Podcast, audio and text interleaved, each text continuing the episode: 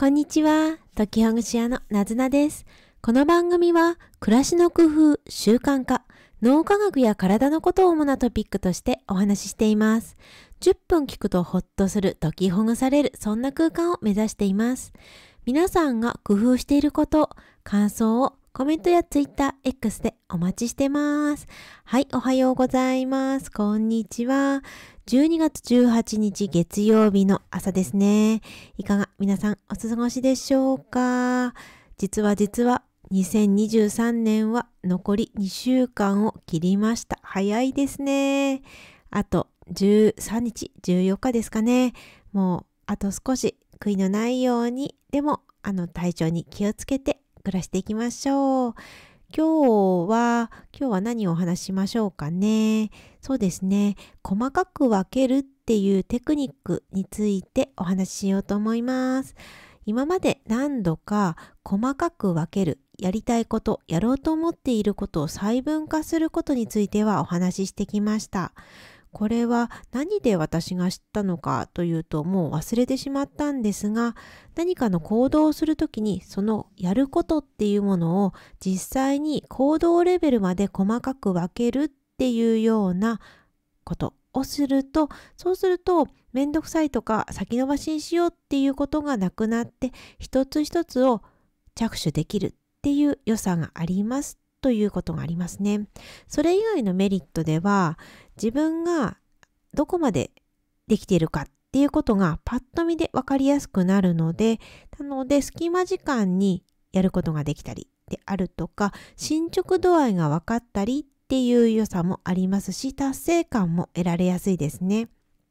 なので、一つのことを細かく分けるっていうことをしてみるととっても良かったよという経験談があります。例えば、例えばなんですが、今の時期で言うと、掃除をするっていうことをしたいとしましょう。この部分を掃除する。台所、キッチンのこの部分を掃除したいという風になったら、なんか億劫だなっていう風に思う。その時に何をするかっていうことを細かく分けてみます。キッチンの中の、まずは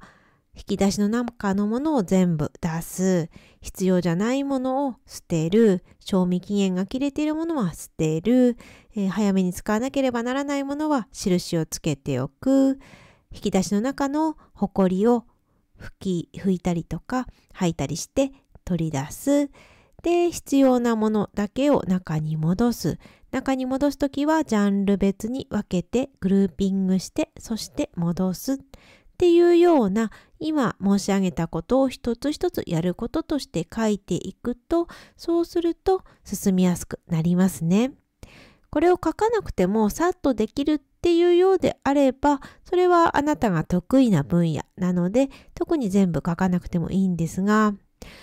あまりやりたくないとか苦手だだけどしなければならない他にやってくれる人がいないっていうものこそ一回細かく分けて書いてみるととっても良かったですね。で、さらに私の場合はその細かく書いた項目の左側に四角い、この四角い、四角の 四角の形を書いておいて、それでで終わったらチェックをする。要はチェックボックスにしておくとすごく達成感が得られやすくなりました。これはチェックボックスっていうのは本当に無料で、タダでできるので良いのですけれど、まあ、あの、代わりにシールを貼るであるとか、何かご褒美を得るっていうようなことをしてみてもいいかもしれません。この細かく分けるっていうことは、あの、他の私の友人も同じようなことを言っていて、その友人は大きな大きなことをね、成し遂げたりしていて、いつもすごいなってって尊敬してるんですが、その人がポロッと言ったんですよね。大きなことも小さく分ければね、小さな用事なんだよって言っていて、これはもう名言だなって思いました。大きなことも小さく細分化すれば、それぞれは小さな用事であるって。いやー、そっかそれはすごいなって思いました。で、この友達ほどの大きなことっていうものはできないとしても、でも、だけど自分にとっての大きな山、大きな岩のようなものは実は細かく細かく階段のようにステップステップ step by step で分けていくと実は一個一個は上がれたりする。一段一段は上がれたりするんだなぁなんていうふうに思いました。ではこの細かく分けるっていうことがなんか書くのが苦手なんだなっていう方へこうしてみてはいかがでしょうか自分がやることっていうものを手や足を動かすものとして想像をしてみます。そして書き出してみるっていうことをやってみてはどうでしょうか。これももうあの一種の筋肉筋トレみたいなもので、えー、やってみないことにはなかなかうまくはならないんですね。やり続けると細かく分けるっていうのも割とパッとできるようになってくるんじゃないかなと私は思います。ですのでやりにくい分かりにくいという場合には抽象的なことよりは実際に体を動かすものをまあ、例に練習にやってみると分かりやすいんじゃないかなっていうふうに私は思います。体を使ってやるものっていうと掃除であったりゴミ捨てであったりそうですねそういう体を使うものっていうことのがステップ一つの段階段階っていうものが分かりやすいかと思います。そんなわけで掃除とか片付けとかしていくと他の物事もだんだんと楽になってくるっていうことがよくあったりするわけなんですよね。まあ、難しいと思うかもしれないけどまずは一回やってみてそれでわからなかったらどうしてそこがわからないのかなっていうことをちょっと深掘りしてみるっていうのもありかもしれませんね。一つ一つに分けてみる。それ本当にすごくすごく大事なコツだなと私は思います。ね本当にやってみるとやってみないのでは人生が変わるなと思うぐらいの大きなテクニックだななんていうふうに思っています。私自身も今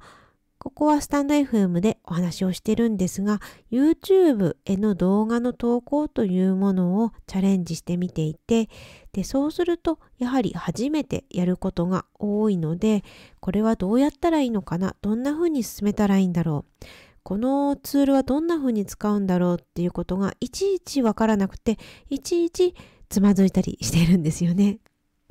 で、そんな時に今どこまで行ってるか、どんな風な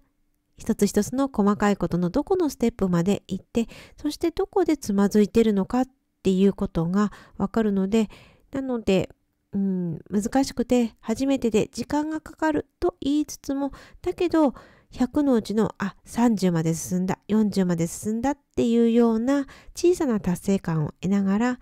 試行錯誤して進められているっていうのがあります。この YouTube への動画投稿なんとかうまくできたらまた報告したいと思います。はい。皆さんは動画投稿とかなさってたらぜひ教えてほしいです。どうしましょう？なかなか難しいななんていうふうに思っています。この音声配信はね、もう、まあ、慣れてることもありますし、とにかく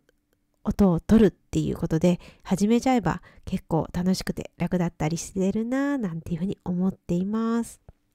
そんなわけで今日は大きな物事、大きなやることを細かく分けることのメリットについてお話ししました。本当にすごくパワフルなテクニックだと思います。ぜひ試してみてください。